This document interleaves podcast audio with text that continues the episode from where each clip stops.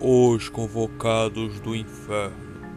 Quem irá ganhar a grande batalha final que ocorrerá entre o bem e o mal neste belo tabuleiro de xadrez?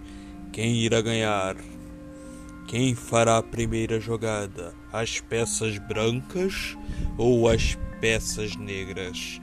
Quem irá ganhar este grande confronto?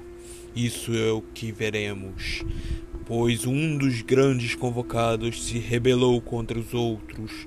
É o que veremos em 666 Fahrenheit. Esta é a batalha final.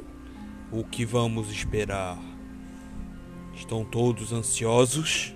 Então podemos começar.